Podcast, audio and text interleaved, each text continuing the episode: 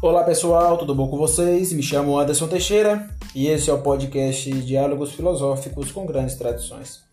Fique conosco que iremos pensar juntos.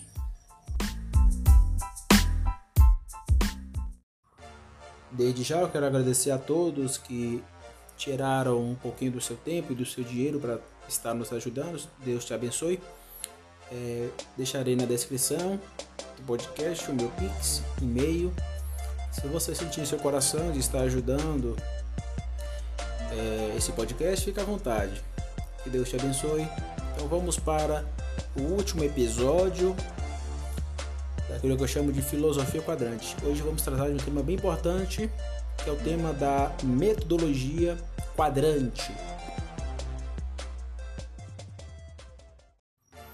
Pois bem, pessoal, chegamos no nosso último episódio daquilo que eu tenho abordado aqui de modo bem rápido, né? Não abordei todos os insights que eu tenho problematizado, mas hoje vamos falar de um tema muito importante no meu pensamento que é metodologia. Por exemplo, eu e o, um amigo Oleg Abramov, a gente tem pensado aí, tem começado a pensar sobre a sociologia cristã atualizada. Apesar de eu lidar aí com a, a filosofia, a teologia, minha área acadêmica é a sociologia. Então, é minha área de preocupação, né? Se existe uma ciência particular que me preocupa, é a sociologia. E na sociologia, eu acredito que um método bem é, evidente, naquilo que a gente vai chamar de sociologia cristã atualizada, é uma espécie de método dialético fenomenológico. Porque dialético vem da ideia de diálogo, né? então estamos sempre dialogando.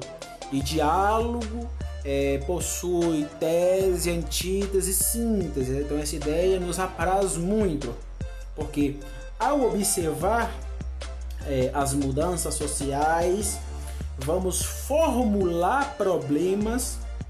Ao formular problemas, vamos levantar todas as verdades na tradição sociológica já alcançada fazendo sínteses teóricas. Então, levantando todas as verdades, vamos formular hipóteses. E ao formular hipóteses, vamos testar a partir da síntese que vamos fazer nossas hipóteses sociológicas cristãs, ou seja, as descobertas, e atingir uma, é, juízos assertivos, juízos assertivos sociais.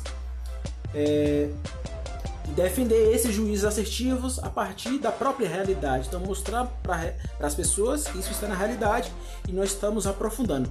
É, o jornalista Richard Osborne tem uma frase muito importante. Ele diz que a sociologia ela explica o que parece óbvio à pessoa humana.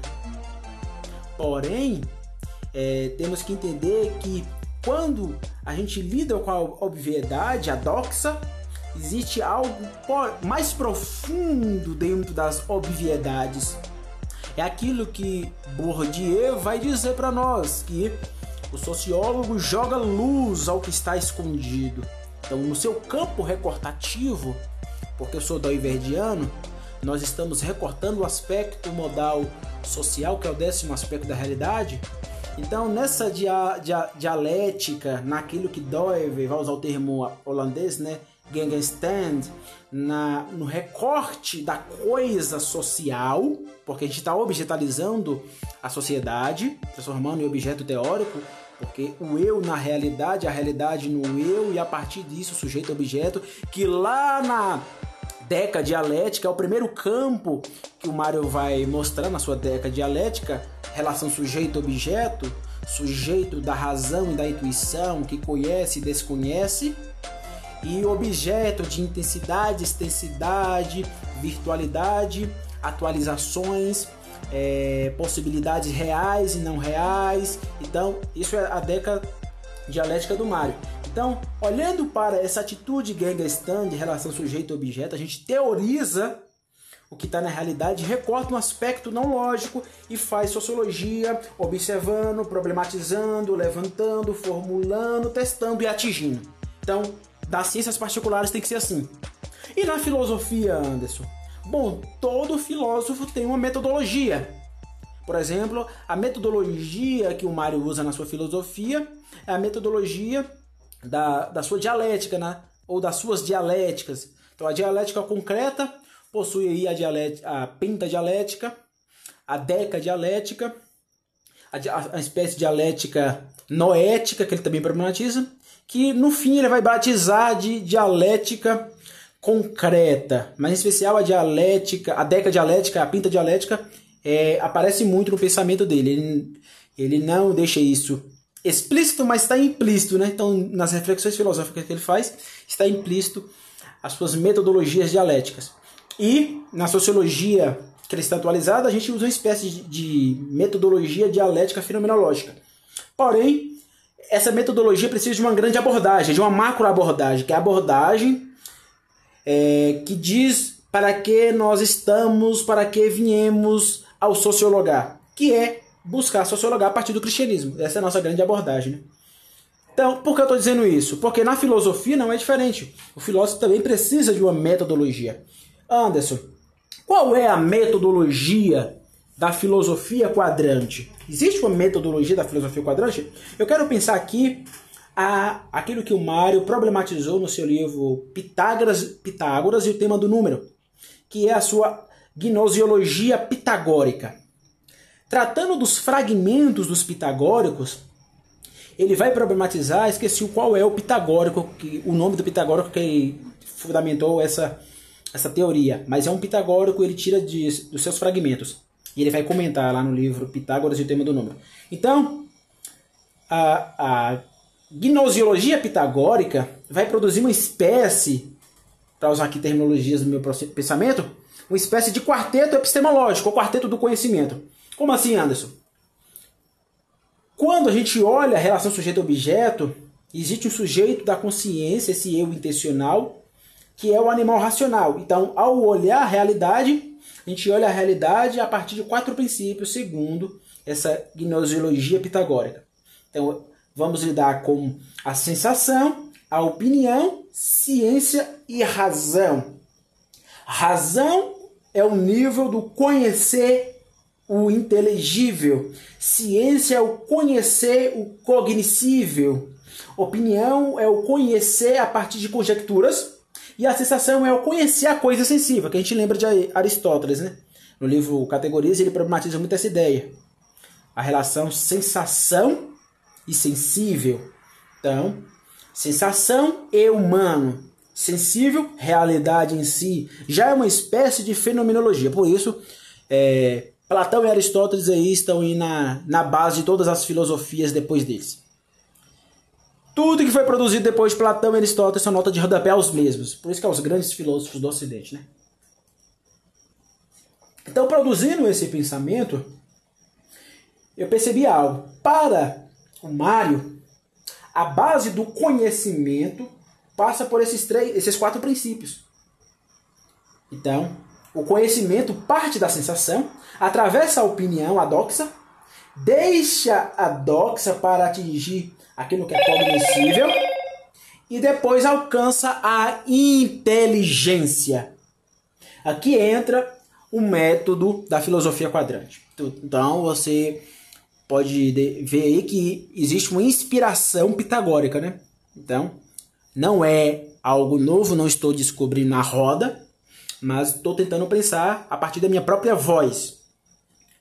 Então, estou fazendo uma espécie de é, complemento. Complemento. Não estou atualizando. Eu vou explicar isso, porque a ciência pode atualizar. Em filosofia, não. Então, vamos lá. Parte da sensação, conhecimento parte da sensação. Porque, querendo ou não, filosofia quadrante é, lida muito com a epistemologia. A epistemologia é o grande tema da filosofia quadrante. Então, o conhecimento parte da sensação. E aqui a gente pode falar do dudivismo. O que é o dudivismo? É a ideia do duvidar.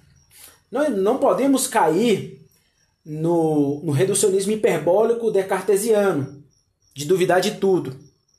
Duvidar de tudo. Isso é, é uma, vou usar aqui uma terminologia teológica, é uma heresia filosófica. Por quê? Porque a realidade em si se apresenta a nós. E a verdade em si se apresenta a nós, ela própria mostra a sua verdade diante de nós.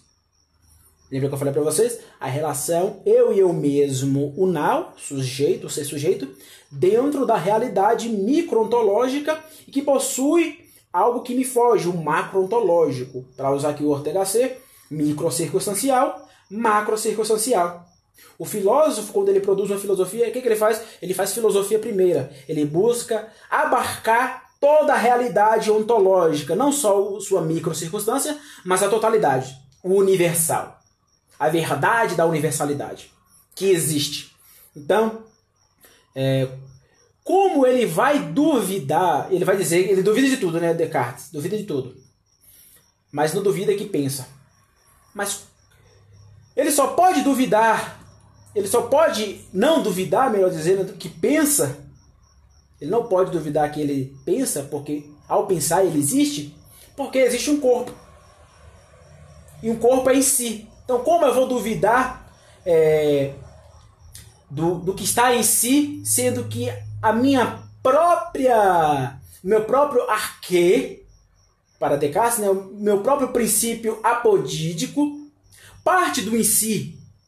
Porque para ele dizer penso, logo existo, e isso é minha verdade apodídica, isso a gente, eu não posso duvidar, ele precisou do em si, que é o seu corpo, mas ele está duvidando do em si, porque ele disse que tem que colocar em dúvida o mundo das coisas. Vai que tem um demônio, um diabo me enganando.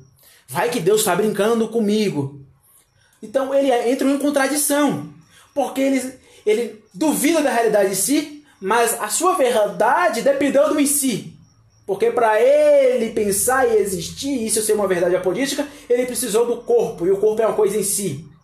Corpo e consciência são coisas diferentes, é claro que se completa, aqui a gente usa a trindade para explicar isso, porque a gente não pode cair no dualismo, corpo-alma, no sentido de criar uma linha divisória, mas corpo-alma, assim como a trindade, é unidade e diversidade, então eles se completam. É, é um, mas um na diversidade, diversidade no uno.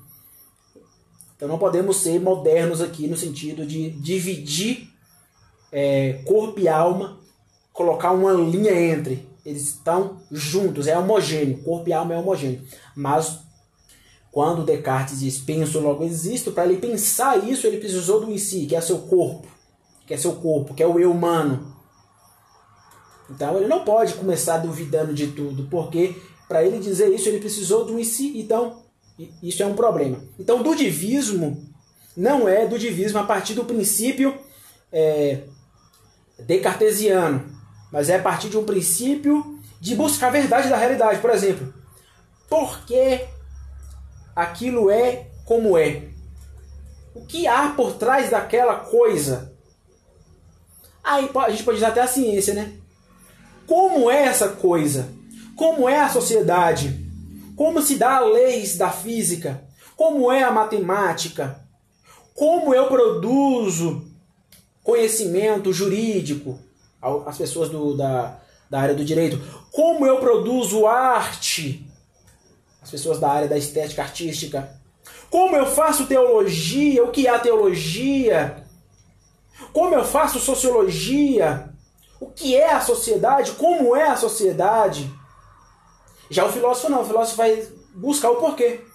Por que a sociedade é, é como é? Por que o mundo é como é? Por que a matemática é como é? Então ele busca o porquê. Por que eu estou buscando os porquês? Observa que eu filosofo dentro da própria filosofia. Eu faço uma filosofia da filosofia quando eu faço essa pergunta. Por que eu estou filosofando? Por que fazer os por... levantar os porquês é importante? Então isso é, é importantíssimo. Então, o dudivismo aqui é, é o ponto de partida é a primeira parte do conhecimento, duvidar. E tanto no pensamento teórico quanto no pensamento pré-teórico, para citar aqui o Dover, possui dúvidas. Por exemplo, eu posso estar aqui na minha vida ordinária e levantar uma pergunta filosófica ordinária. Eu vou para a igreja hoje de calça azul ou calça branca? Mas antes, isso não é ciência. Não é ciência, mas é uma dúvida. É uma dúvida ordinária que tem conteúdo filosófico.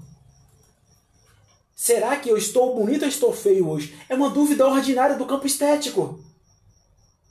Será que eu como um arroz com feijão ou eu vou comer um pastel com caldo de cana ali na feira? É uma dúvida ordinária o problema dos filósofos, dos cientistas, é esquecer dessas questões. Por isso que a universidade hoje, ela se afastou da sociedade, se afastou da, da vida ordinária das pessoas. Porque os caras não estão se preocupando com a vida das pessoas, com em si das pessoas na vida ordinária. E acaba caindo numa, numa masturbação abstrata. Fica num, numa espécie de deuses do panteão teórico que se esqueciam do chão da vida prática. Então, querendo ou não, a filosofia baila sobre a realidade, inclusive sobre a dimensão prateira. Eu acredito nisso. Então, o método de vista é o método que faz as perguntas verdadeiras, não o método que faz as perguntas para duvidar do em si, como queria Descartes.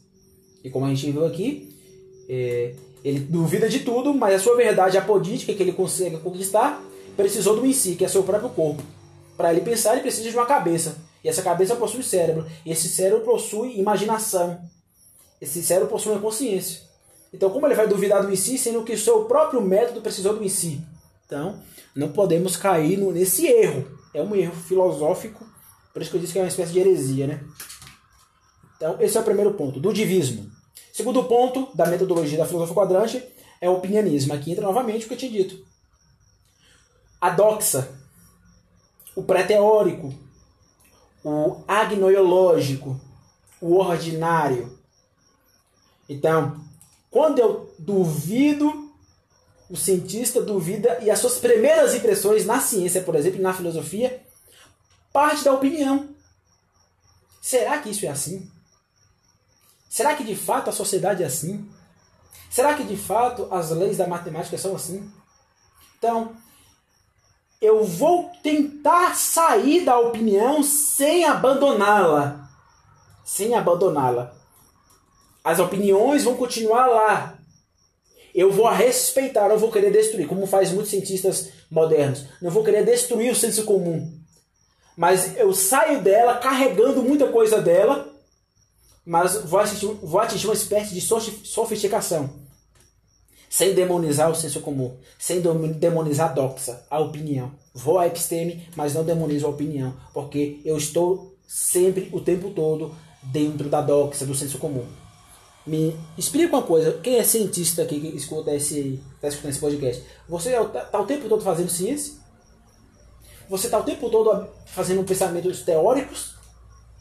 Você vai conversar com a sua mulher, você está lá fazendo, é, você da área de exatas, está lá fazendo cálculos matemáticos, físicos, está lá tentando fazer construções biológicas do corpo da sua mulher está lá tentando é, conceitualizar problemas psíquicos, se você der a psicologia? Não. Por quê? Porque você vive dentro do campo da doxa opinativa. É impossível você escapar da, do, da vida ordinária. Por isso que a universidade tem que voltar novamente a se aproximar da vida ordinária. Ou seja, tem que lidar com a, o opinianismo. Mesmo que a, é, o opinianismo seja um opinianismo é, infrutífero, se é que a gente pode dizer isso que não tem base epistêmica, mas a gente tem que olhar para ele porque ele produz verdades. Produz verdades. Por exemplo, quando eu tô, tô aqui com minha garrafa de café, eu pego essa garrafa de café, coloco a, é, água quente, ou café, ou chá. Ao fazer isso, eu preciso estar conectado com a vida ordinária. E o tempo todo estamos fazendo isso. O tempo todo estamos fazendo coisas ordinárias. É o senso comum. Então não, não podemos demonizar o senso comum. Não podemos demonizar o senso comum. Então, quando a gente parte da sensação do de vista, a gente atravessa a opinião, opinianismo, e aí chega no pensamento teórico. Saímos do pré-teórico e chegamos no pensamento teórico.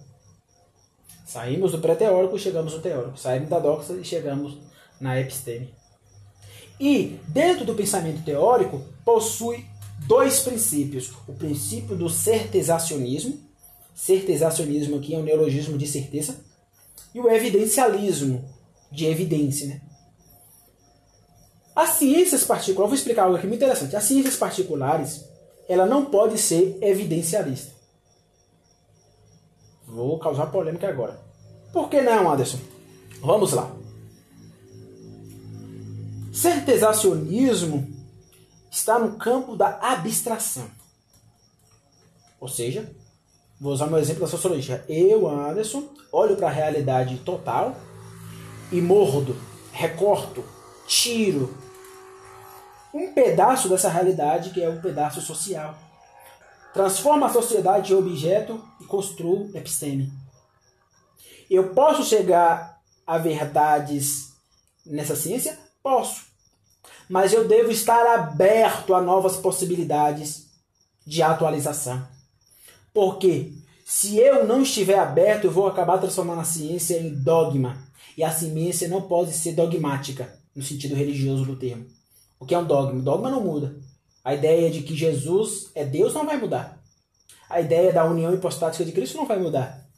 A ideia que a Bíblia é inspirada não vai mudar. Estou citando aqui o cristianismo, mas pode ter outras religiões também que tem dogmas. Não muda, dogma não muda. Então a ciência não pode ser dogmática. E ela não pode ser também filosófica, no sentido de que a filosofia olha para a realidade totalizante, constrói sistemas apodíticos indestrutíveis. Eu vou explicar como é que acontece na filosofia daqui a pouco, mas vamos ficar aqui nas ciências. Então a ciência deve ficar presa ao certezacionismo, porque a ciência, para citar o Mário Ferreira dos Santos, possui juízos acertóricos. E como Dove vai dizer que a realidade é um todo aberto, ao fazer ciência, a gente deve entender isso. Que ela pode se atualizar. Pode durar mil anos. Mas pode surgir aí o Newton, produzir um pensamento científico, e 100 anos, 200, 300 anos depois, surgiu Isaac Newton e atualizar. E chegar em outras verdades a partir daquelas verdades do Newton. Tá entendendo? Pode surgir um cara chamado Karl Marx. Pode chegar um cara chamado Pierre Bourdieu, Michel Foucault, produzir um pensamento sociológico. E lá no século XXI surgir dois nomes e atualizar isso deles e produzir uma nova, uma nova problemática científica no campo da sociologia. E 200 anos depois, novamente, gente atualizar. Então a ideia aristotélica de ato e potência é muito proeminente naquilo que eu chamo de certezacionismo de juízos acertóricos. Então as ciências ela deve buscar certezas da realidade, tem, mas ela tem, tem que está é, clarificada a entender isso, que ela não pode construir dogma, ela tem que estar pronta a ser, é, vamos dizer, atualizada. Então, o sociólogo não pode querer achar a verdade última de sua ciência. Ele deve estar pronto. É claro que para achar verdades atualizantes de determinada ciência, tem que ter recurso científico, pesquisa, muita labuta. Não é assim de hora para outra. Pode demorar décadas, séculos para uma ciência se atualizar. Mas é, é isso. É o princípio. E a filosofia? Agora a gente entra na filosofia. A filosofia, ela pode ter certezas? Pode. Interessante isso. Eu acho que o filósofo, ele, muitos filósofos, não os, os grandes filósofos, mas a maioria dos filósofos, ele, por causa da graça comum, né, acaba atingindo apenas certezas acertóricas ou juízos acertóricos e não atinge o evidencialismo concreto demonstrativo, irrefutável, indestrutível, apodítico. Então, o filósofo ele pode é, ficar preso apenas ao nível que as ciências particulares ficam. Isso acontece. Por exemplo, você vai ler um filósofo aí, vamos citar aqui dois, alguns filósofos brasileiros da atualidade. Pondé. Pondé não tem uma filosofia evidencialista concreta que ele pode chamar de sua. Ele tem certezas do campo da, do campo das ciências particulares. É, Cortella, Karnal. Esses caras não são filósofos no sentido rigoroso do termo. São gente que está produzindo conhecimento e produzem, por causa da graça comum que impera sobre todos, seja você de direita ou esquerda, produz juízos acertóricos. E a gente pode citar aqui vários filósofos aí, brasileiros, pensadores brasileiros e não brasileiros da atualidade. Não vou me prender isso agora. Mas o filósofo, a maioria dos filósofos eles não chega nesse nível do, do evidencialismo. Alcançar a inteligência, né, para citar aqui a gnoseologia pitagórica. Alcançar a inteligência, alcançar a razão da, do, da inteligência última. Então, quando o filósofo alcança isso? Quando ele constrói um sistema que é apodítico. Por exemplo, Mário Ferreira dos Santos, que, que ele diz na primeira tese da filosofia concreta? Alguma coisa há. Isso pode ser atualizado? Não. Eu não posso atualizar essa tese. O que, que eu posso fazer? Eu posso complementar. Então, se na, nas ciências particulares certezacionistas, onde eu alcanço juízos acertóricos científicos, eu posso atualizar de fato determinada ideia de determinada área científica, na filosofia eu apenas complemento algo que já está dado. Por exemplo, eu olho para os grandes acertos filosóficos, olho para a mesma realidade que esse filósofo olhou, claro, dentro de é, um contexto cultural diferente um dos outros, dos outros né? mas a realidade produz é, o em si, e esse em si é o mesmo, contextualizado em cada cultura, claramente. Porém, quando eu olho para essa realidade e eu descubro verdades apodíticas, eu não vou atualizar as verdades apodíticas descobertas a priori. Dentro de uma posteriori, o que eu vou fazer? Eu vou complementar. Por exemplo, eu tenho um objetivo, não sei se eu vou conseguir. Não sei se eu vou conseguir. Se conseguir, glória a Deus. Se não conseguir também, glória a Deus. Mas eu tenho o objetivo de produzir uma metafísica, ou para usar o termo aristotélico, uma filosofia primeira da filosofia quadrante a partir da tradição judaica, da sabedoria judaica. Eu não quero fazer religião, teologia com o Antigo Testamento. Quero fazer filosofia com o Antigo Testamento. Produzir uma filosofia primeiro a partir da sabedoria judaica. Isso é pretensioso. Pretensioso. Possa ser que eu consiga isso daqui 40 anos se eu estiver vivo, lá na minha velhice. Se não conseguir também, tudo bem, como eu acabei de falar, né? Mas eu tenho essa pretensão de produzir uma metafísica. Se, por exemplo, para citar aqui o Mário, se o Mário Ferreira reconstruiu Pitágoras e produziu uma ontologia geral da realidade, uma metafísica, por que eu, da filosofia quadrante, não, pode, não posso produzir uma filosofia primeiro, uma metafísica filosófica, a partir da sabedoria judaica, reconstruindo? Claro que para isso eu terei que estudar o hebraico, terei que aprender o hebraico, terei que aprofundar o Antigo Testamento para mim tentar chegar nisso. Então é uma labuta acadêmica que vai durar aí décadas. E pode ser que eu não consiga nada, né? Quem estuda filosofia acaba tendo esse princípio.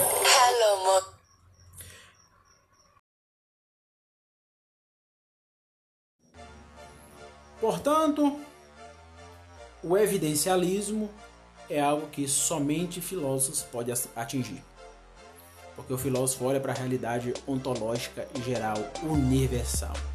Ciência, ele não pode atingir isso porque recorta apenas determinado pedaço da realidade e não pode transformar sua área científica em filosofia, porque isso acaba atingindo um reducionismo ontológico, um reducionismo é, científico. Então, jamais a ciência pode ser evidencialista concreta apodítica. Porque se ela tentar ser isso, ela vai acabar se transformando em religião, deixando o seu campo científico de lado. Então é isso. Qual é o método que eu uso? Esse. Temos que levantar as verdadeiras perguntas e as opiniões, atravessar as opiniões, respeitando o senso comum, o ordinário. Construir, tentar construir certezas, porque o filósofo pode fazer isso. Construir certezas e quem sabe não chegar no nível do evidencialismo. Possa ser que eu fique apenas em certezas, em verdades acertóricas momentâneas que podem se atualizar. Então, possa ser que, como filósofo ou como produtor de conteúdo filosófico, as verdades que eu produzo são apenas verdades de determinada época e que daqui alguns anos alguém pode de fato atualizar isso e transformar isso de fato em uma coisa evidencialista. Evidencialista, porque isso pode acontecer. Eu posso pegar uma filosofia que só foi é, certezacionista e dar conteúdo evidencialista a essa filosofia e transformar ela em uma verdade indestrutível, que agora entra no campo da macrofilosofia e entra no complemento de outras grandes filosofias. Por exemplo, quando você olha para a ontologia categori categorial do Aristóteles, essa é uma evidência concreta. Aí vem outro cara chamado Mário Ferreira dos Santos e constrói, reconstrói as leis pitagóricas a partir da Matese Smegist e complementa, não atualiza Aristóteles, mas complementa Aristóteles. Aí você vê o Dove também olha para os aspectos modais da realidade ontológica e veja que ele está complementando. Então, o filósofo, a filosofia que atinge o nível evidencialista, ele vai apenas complementando verdades apodídicas, complementando, olhando a realidade, vendo a realidade de outros modos, modos esses evidentes, concretos, apodíticos e indestrutíveis. Mas a filosofia não para. A filosofia não pode parar. Nenhum filósofo tem a moral de chegar e dizer: achei a filosofia, acabou aqui, já era, tchau. Nenhum filósofo tem o poder de fazer isso. Porque nenhum filósofo, por mais brilhantes, Aristóteles, Platão, é, Agostinho, São Tomás de Aquino, próprio Doiver, Mário Ferreira dos Santos, qualquer filósofo, qualquer filósofo, Edmund Russell, Leibniz, Descartes, Kant, qualquer filósofo, ele não pode ser onisciente. Nenhum filósofo é onisciente. Ele pode atingir o evidencialismo, pode, mas ele não pode atingir a onisciência. Ou seja, nenhum filósofo pode tomar o lugar de Deus. Somente Deus é onisciente. Somente Deus conhece a realidade do início ao fim, de modo último. Nenhum filósofo vai ler a realidade e achar é, aquilo que é a forma última, teorética, filosófica, geral e nada mais vai ser descoberta depois dele. Isso é uma inverdade e nenhum filósofo tem o poder de fazer isso. Por isso, filosofia que atinge o nível da, do evidencialismo concreto, apodítico, indestrutível, é filósofo, é filosofia que complementa outras verdades indestrutíveis apodíticas. Então a gente deve sempre orar a Deus para que surjam novos filósofos que complementem Mário Ferreira dos Santos, Hermann Doyle, Aristóteles. Então isso deve é, ser um princípio elementar para a gente buscar. Orar a Deus para que surjam novos grandes filósofos apodíticos que atinjam o nível do evidencialismo. Atinjam o nível do evidencialismo concreto. Que saia apenas do certizacionismo das, dos juízos assertóricos, que é o que vem acontecendo aí nas últimas décadas é o que vem acontecendo nas últimas décadas aqui, não só no Brasil, mas no mundo. A grande questão é: onde estão os filósofos evidencialistas? Onde estão? Então, essa é uma questão. Então, para terminar isso, qual o método que eu uso na filosofia quadrante? É o quarteto metodológico. Há um divismo, ao opinionismo, ao certezacionismo e ao evidencialismo. Então eu espero que você tenha gostado. Deus te abençoe e até o próximo próxima série, né? Eu vou é, soltar aí nas próximas semanas o, os últimos episódios da série sobre o Rei de Oliver. E irei começar uma série sobre política, onde eu vou abordar é, a, a política identitária política identitária. Então, querendo ou não, vamos tocar aí numa questão sociológica. E eu já vou abordar aqui o que é a sociologia cristã, que vai nos ajudar muito, né? Já tem tendo alguns insights com os amigos sobre a sociologia cristã e vai já, já nos ajudar a ler o identitarismo, né? E todo o contexto político que nos cerca. Também muito obrigado. Até a próxima. Tchau, tchau.